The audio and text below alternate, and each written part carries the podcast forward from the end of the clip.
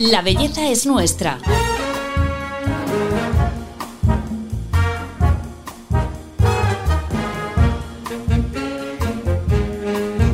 Un podcast de Telva.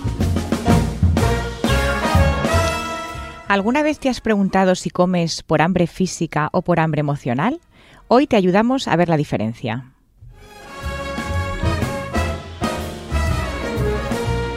Hola a todos, a los que nos seguís siempre, los que os incorporáis hoy por primera vez, bienvenidos al podcast de Telva. Soy Paloma Sancho y hoy vamos a hablar de un tema que a todos nos ha afectado alguna vez.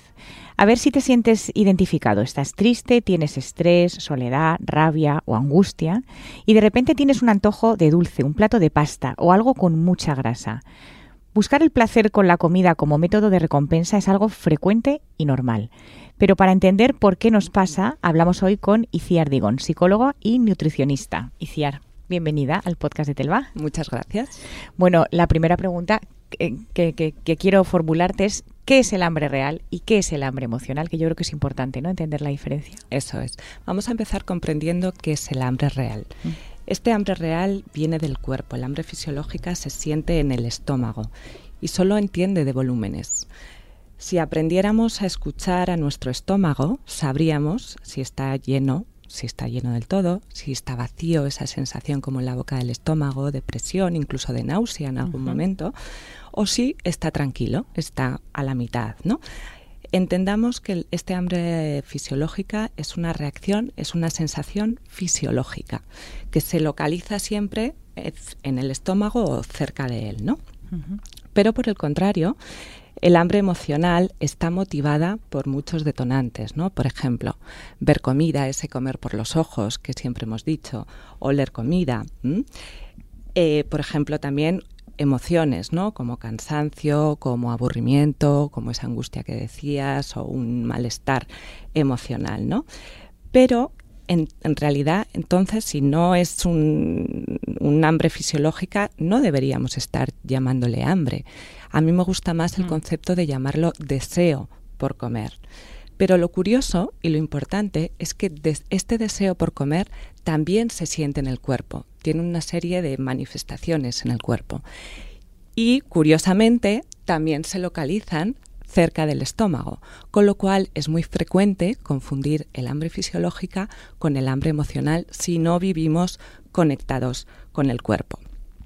Esto sumado a que la comida tiene la capacidad de regular nuestras emociones, ¿no? Si por ejemplo, cuando estoy sintiendo una emoción desagradable, que no me gusta, y quiero dejar de sentirme así porque no nos han educado a, estar con esas emociones desagradables, nos han educado a desprendernos de ellas, ¿no?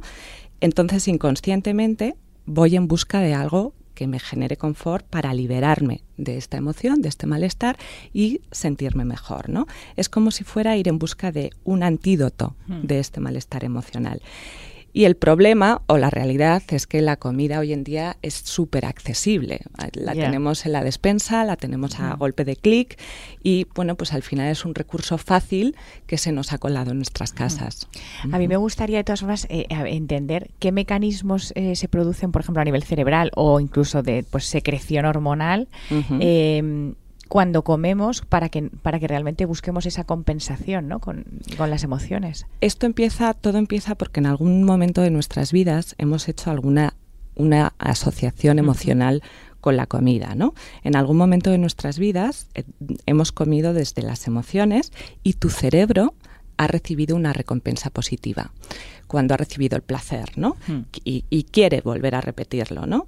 al final quiere volver a repetir esa recompensa. ¿no? Nuestro cerebro ha asociado sentir X emoción con la ingesta de comida y obtener esa recompensa positiva. Es como el perro de Pavlov, ¿os acordáis? Que escuchaba la campanita y directamente salivaba. Y cada vez que se presente es una situación similar a esa, el cerebro lo que quiere volver a, hacer es repetir de nuevo esta asociación. Entonces ahí se crea en el cerebro un, un, automatismo, un patrón, una autopista en la que te, muevas, te mueves inconscientemente a 200 kilómetros por hora y salvo que introduzcas la conciencia o mucho mirarte, lo lógico es que el cerebro coja esa autopista porque le resulta lo más fácil, ¿no? Hmm. Eh, al mismo tiempo, eh, porque es curioso todo lo que se desencadena, ¿no? Aparece también la culpabilidad, incluso antes de que hayas, eh, te hayas dado, digamos, el atracón de, este tipo de comida, ¿no? Entonces, es como que tienes angustia, estás pensando en compensarla comiendo, pero ya estás añadiendo otra emoción negativa que es la culpabilidad, ¿no? Ahí está. Comer emocionalmente es una de las principales razones que nos lleva a sentirnos culpables, por dos motivos. Primero, porque nos exigimos demasiado ese comer perfecto, ¿no? Creemos que comer bien implica comer perfecto, comer de dieta, y eso no tiene por qué ser así. Comer bien es llegar a un equilibrio entre las dos funciones que tiene la comida que son las siguientes. La principal función de la comida es la de nutrirnos, la de aportar esa gasolina, esos nutrientes para poder vivir, para poder cumplir con nuestras obligaciones del día a día. Pero no olvidemos que la comida también tiene una segunda función, que es la que el modelo de dieta tradicional o la cultura de dieta nos obliga a anular para conseguir esos objetivos de peso o de imagen. Entonces, el equilibrio de comer bien es buscar ese equilibrio entre mm, dejar satisfechas mis necesidades eh, fisiológicas, nutricionales, pero también unido a dejar satisfechas mis necesidades emocionales, ¿no? Pero la realidad es dejando un espacio justo, ¿no? El que cada uno decida para ese comer emocional, ¿no? Eh, porque el problema está cuando ese comer emocional o ir en busca de la comida es mi único recurso para gestionar mis malestares emocionales o mis situaciones detonantes eh, que, necesito comida para calmarme, ¿no?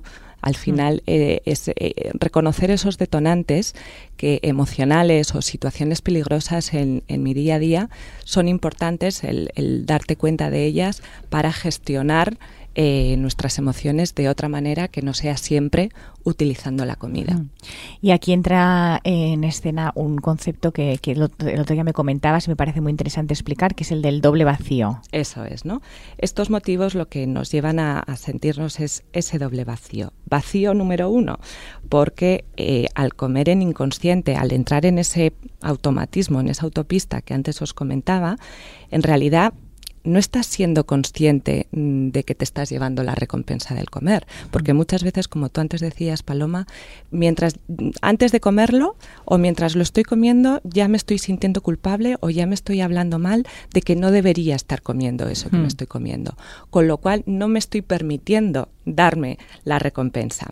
Y eso nos deja otro vacío por sentirnos culpable por haberlo comido, que al final provoca que mm, seguir comiendo para deshacerte de ese otro vacío, malestar emocional que está en ti, ¿no? Ya. Y otra cosa eh, interesante es la elección de los alimentos o tipos de alimentos que, solemos eh, escoger, ¿no? Cuando nos sentimos así, eh, porque siempre vamos al hidrato de carbono, siempre vamos a, la grasa, al dulce, o depende de cada persona. Eso es, ¿no? O sea, ¿por qué no elegimos un brócoli y, mm, nos vamos a la patata frita, al chocolate o a, o a lo hipercalórico, ¿no? Porque cuando el problema no proviene del hambre, la comida no es la solución, ¿no? Cuando el problema no es el hambre, no queremos un brócoli, no queremos un alimento de sabor plano, ¿no? Lo que queremos es algo reconfortante, que nos proporcione ese premio.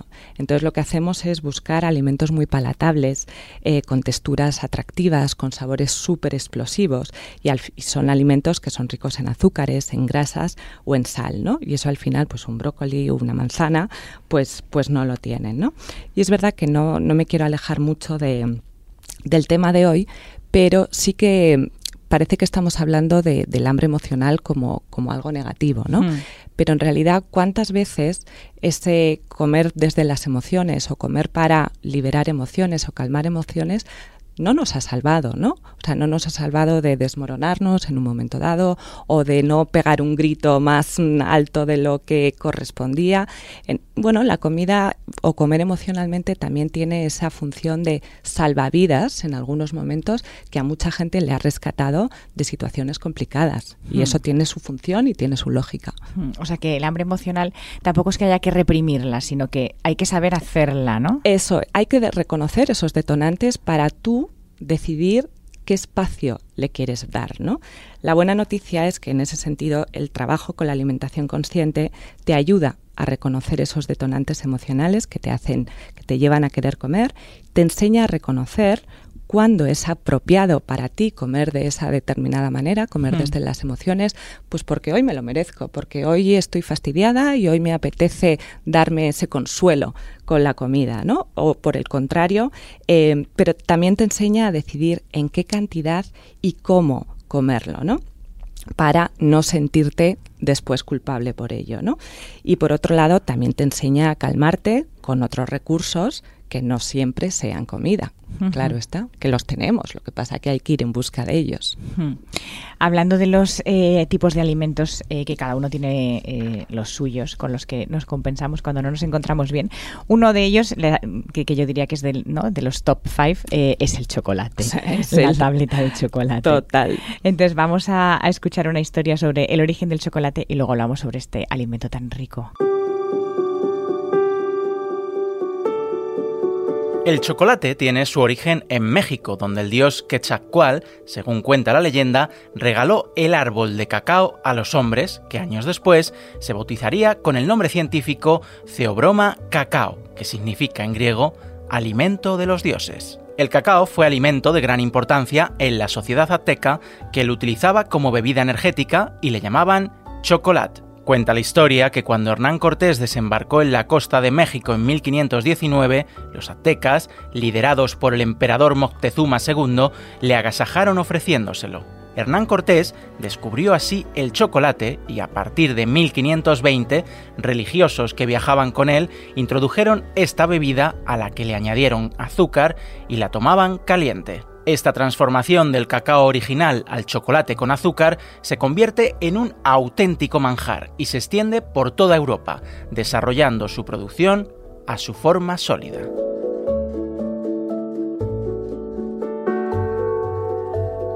Y Ciar, qué curioso esto del chocolate porque además eh, alguna vez se ha llegado a decir que, que es un alimento adictivo, ¿no? Aquí hay que hacer una aclaración no hay, no está definida una adicción como tal a la comida, pero sí en determinados patrones de, alimentación eh, compulsivos, eh, que, con grandes ingestas de, algunos alimentos en concreto, con el chocolate, sí que hay descritas adicciones a ciertos alimentos o a ciertas sustancias contenidas en alimentos, pero por forma de comer y por alta ingesta. Pero en realidad lo que estamos enganchados no es tanto a una sustancia contenida en los alimentos, sino a lo que estamos enganchados es al placer emocional, a la recompensa emocional que nos da la comida. O sea, no es tanto el alimento en sí, sino el mecanismo que se desarrolla en nuestro cerebro. Efectivamente. Eh, el chocolate, por ejemplo, eh, o, cualquier otro tipo de alimento al que solemos recurrir cuando estamos mal, eh, ¿cómo podríamos convertirlo en más saludable? Pues tenemos muchos recursos. Mm, por ejemplo, siempre cuando nos imaginamos chocolate, pues mm, se te vienen a la cabeza eh, muchas opciones, ¿no? Y al final muchas veces tendemos a lo fácil.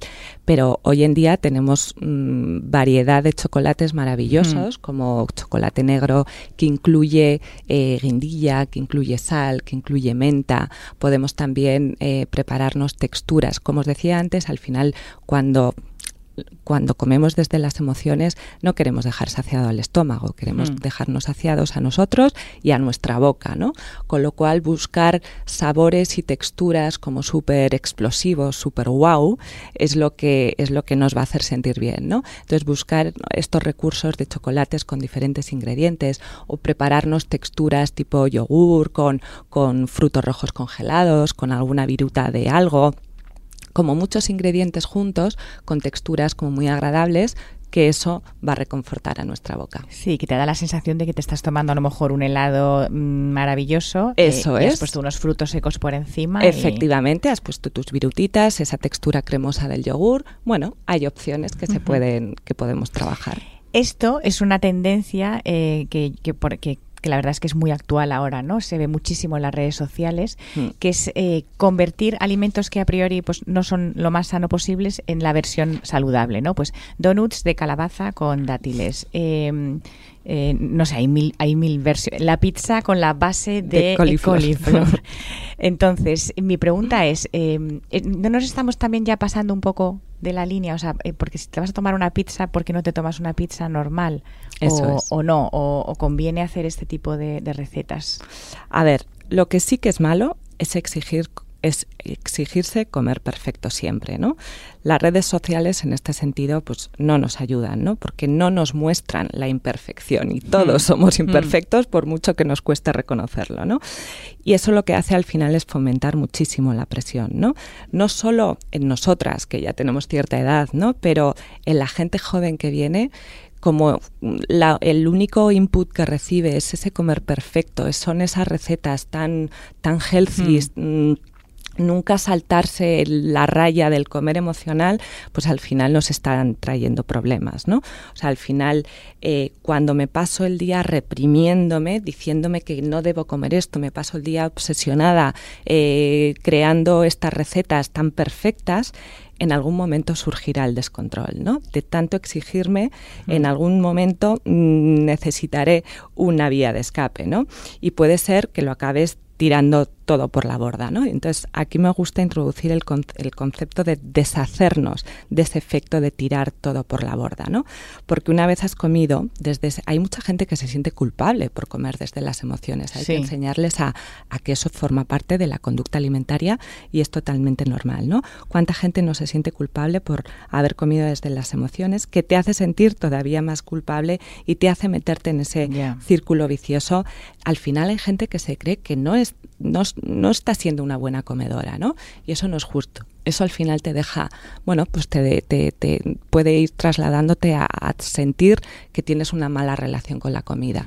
Y eso empieza a ser un, un inicio de una desviación del comportamiento alimentario. Claro, que aquí es donde puede derivar ¿no? en un trastorno de la conducta alimentaria. Entonces, mi pregunta es, ¿cuándo eh, el hambre emocional se apodera ya de nosotros? ¿Cuándo tiene que ser como una señal de alarma que casi comemos más de esa forma que de- del hambre normal? Ahí está, ¿no? O sea, es cuando, como os decía antes, ¿no? Cuando el- la comida se convierte, porque si comiéramos solo desde el hambre, pero el problema viene cuando una persona come mm, mayoritariamente desde el hambre emocional, es que son muchos los detonantes que le llevan a comer. Es sentir hambre, es estar cansada, es estar con, sintiendo un aburrimiento, es que tu jefe te ha dicho no sé qué y te ha hecho sentir mal, es que los niños te han sacado de quicio. Al final es que tiene demasiados motivos que le asocian a la comida. Con lo cual ahí es eh, donde la gente empieza a sentir, ya no solo se siente mal por la cantidad de comida que come y los alimentos eh, que está comiendo, sino por la forma en la Mm. que está comiendo. ¿no? Mucha gente me llega y me dice, es que me siento indigna comiendo, me siento incoherente, ¿no? O sea, mm, barajo el control en muchos aspectos de mi vida, pero tengo la sensación de que la comida me controla a mí gobierna, y no sí, al claro, revés, ¿no? claro. Entonces eso te deja una sensación de, de desamparo, de, de- de- de- de no poder con ello, Hmm. que bueno, pues te resta, ¿no? Te hace sentir pequeñita. Mm.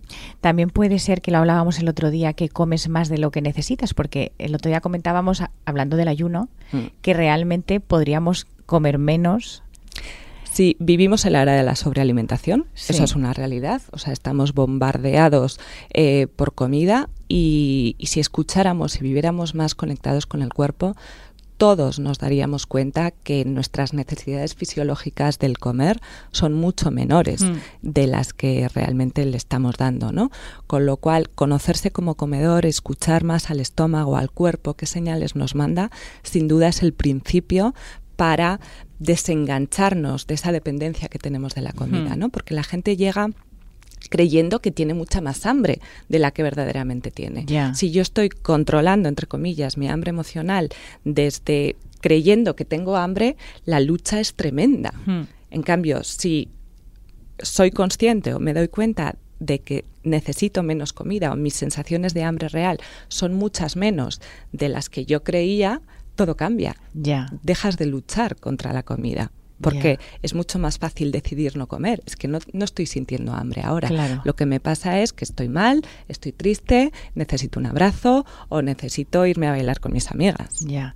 También me gustaría que nos hablaras del, del concepto de la saciedad, porque también a veces cuando tienes hambre emocional eh, te da placer la sensación de me estoy llenando. Qué interesante. Eh, ahí, hay mucha, mucha gente que cree que la satisfacción, aquí entra el concepto de la diferencia entre plenitud y satisfacción, que no es lo mismo. La gente cree que acabar satisfecho en una comida es sentirse pleno, es dejar al estómago muy lleno. Muy lleno, sí. Y nada más lejos de la realidad. La satisfacción del comer empieza en la boca, empieza en las papilas gustativas. Si yo como en automático si, si de, eh, engullo en vez de comer conscientemente, saboreando, mm, sacando todo el sabor a cada bocado que estoy ingiriendo en mi boca, ahí empieza la satisfacción, dejando contentas a esas papilas gustativas. Y cuando vas notando que, mi, mm, porque cuando, a medida que vamos dejando contentas a las papilas gustativas, la boca va como perdiendo interés por esos sabores, ¿no? Empieza como a aburrirse. Y mientras soy consciente de que mi estómago también se va quedando tranquilo, ya tengo evidencias suficientes para, oye, empieza a ser momento de dejar de comer, porque mi boca contenta, mi estómago tranquilo, ya puedo soltar la comida. Que realmente eh, volvemos entonces a que hay que comer despacio y masticar mucho. Ahí está, y saborear saborear, comer despacio, tranquilos, sin estar conectados a dispositivos, porque hoy en día el comer se ha convertido en un trámite. Antes se paraba a comer, se hacía la sobremesa, te conectabas con tu familia. Ahora comemos rápido, urgente, para seguir cumpliendo con todas las obligaciones que tenemos en nuestro día a día, ¿no? Entonces hace falta volver a parar, como volver a recuperar ese ritual de comer, ¿no? O sea, esto puede ser un buen truco para cuando tengo hambre emocional, me hago mi yogur con mis frutos rojos congelados, pero me siento y, y, probablemente si como despacio comeré menos que, Ahí está. Y sobre todo eso, reconociendo que eh, estás comiendo desde el hambre emocional y cuando sientas esa, permitiéndote, porque otra cosa que no nos permitimos mm, darnos esa recompensa, porque creo que está mal, porque tengo que comer de esta manera, porque este alimento está, mm. Mm, forma parte de esos alimentos prohibidos que, la cultura de dieta eh, me, obliga, ¿no? Porque al final la cultura dieta nos, nos pone una serie de normas externas sin tener en cuenta a la persona que come. Por eso, para modificar la conducta alimentaria de una persona no solo basta con una serie de reglas escritas en un papel, en un papel, hace falta un trabajo como de hmm. querer trabajarse uno, ¿no? Otro tema que me gustaría que, que, nos explicaras, Iciar, es el tema de, del impulso, porque cuando tú tienes eh, ese momento emocional de flaqueza, aparece el impulso por la comida, pero eh, alguna vez has comentado que ese impulso no es eterno, que lo puedes controlar. Ahí está. Eh, primero hay que reconocer eso, estoy en el impulso, el impulso ya me ha atrapado, ¿no? Pero como muchos fenómenos en la vida, el impulso tiene su recorrido. Empieza a subir, alcanza su intensidad máxima, que ahí es cuando muchas veces nos atrapa y comemos desde el descontrol, pero si yo sé que ese impulso pasados 10, 15 minutos en el que he buscado una actividad para entretenerme, para distraerme, pero ese impulso irá bajando. Hmm. Y después de esos 15 minutos que te has reconfortado con otra cosa, que te has dedicado a cuidarte y, no a comer, puedes permitirte o puedes volverte a preguntar, ¿de, ¿de verdad quiero comer ahora? Y si te sale que sí, probablemente acabarás comiendo menos y de diferente manera para evitar esa culpa. Y en esta línea de lo que estás comentando, de no sentirte culpable y tanta restricción, eh, este consejo que a veces nos dan de si no lo quieres comer, no lo compres, entonces tampoco sería muy saludable, ¿no? A, lo mejor sí que hay que permitirse en la compra coger alguna cosa. O... Yo ahí soy partidaria de a ver, cada uno, o sea, yo creo que es algo que cada uno debe trabajar, dependiendo también la relación con la comida que, que tengas, ¿no? Pero Muchas veces comemos emocionalmente cualquier cosa que se nos presenta. Te puedes comer cualquier galleta que has encontrado por, casa que ni te gusta. Entonces, ¿para qué comer eso? Si el día que vas a decidir y te vas a permitir comer emocionalmente, ser selectivo, escoger ese alimento o ese dulce, antes de empezar el podcast estábamos hablando de si uno es más de salado, si uno es más de dulce. Entonces, si soy de dulce, ¿para qué me voy a comer unas patatas fritas? Porque no me gustan tanto como Hmm. yo creo, ¿no? Entonces, ser muy selectivo y escoger ese alimento confort, que te hace sentir bien, que te calma y en su justa medida. También aprender a gestionar, a autorregular la cantidad de comida y cómo lo como y sentir esa calma que me proporciona. Porque muchas veces, como estoy comiendo pensando en otras cosas, mientras como es como que no se acabe este momento, que no se acabe este momento y al final lo que te las señales que te hacen parar de comer es que se te ha acabado el paquete de galletas o que te sientes francamente mal físicamente, ¿no? Sí. Comer de una manera sabiendo que ya está, me he recompensado, o sea, lo que se llama el arte de comerte solo una galleta, ¿no? Ya. Y con una sola Qué galleta, qué gusto. Claro. Bueno, o sea, sí al alimento confort, se puede, que me ¿eh? se, puede, se puede. O sea, es- al final es un hambre emocional, eh, eh, digamos, como buscando el equilibrio, ¿no? Un poco y... Eso es, la autorregulación. Sí. ¿Mm? Sí, pues precisamente eh, para cerrar el episodio, Iciar, te voy a pedir que nos digas cinco trucos eh, que nos ayuden a reconocer el hambre emocional y sobre todo a saber cómo reaccionar ante esas señales para que sea equilibrada.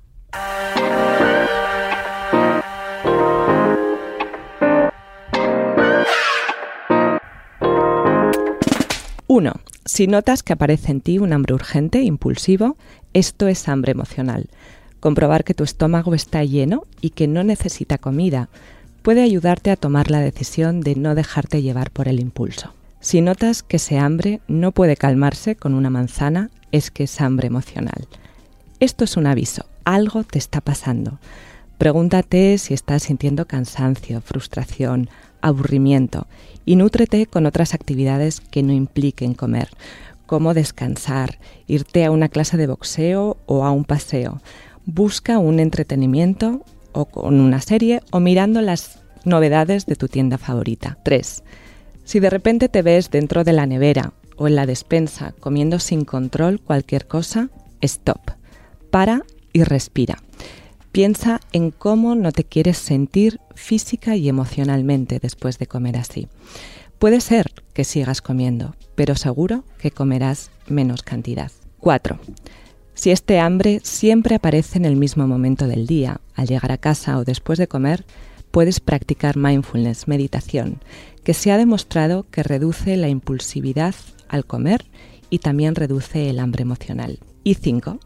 Si este hambre persiste, aparece más de lo que te gustaría, te atrapa y te preocupa, lo mejor es que consultes a un profesional. Supongo que podría estar bastante cabreado con lo que me pasó. Pero cuesta seguir enfadado cuando hay tanta belleza en el mundo.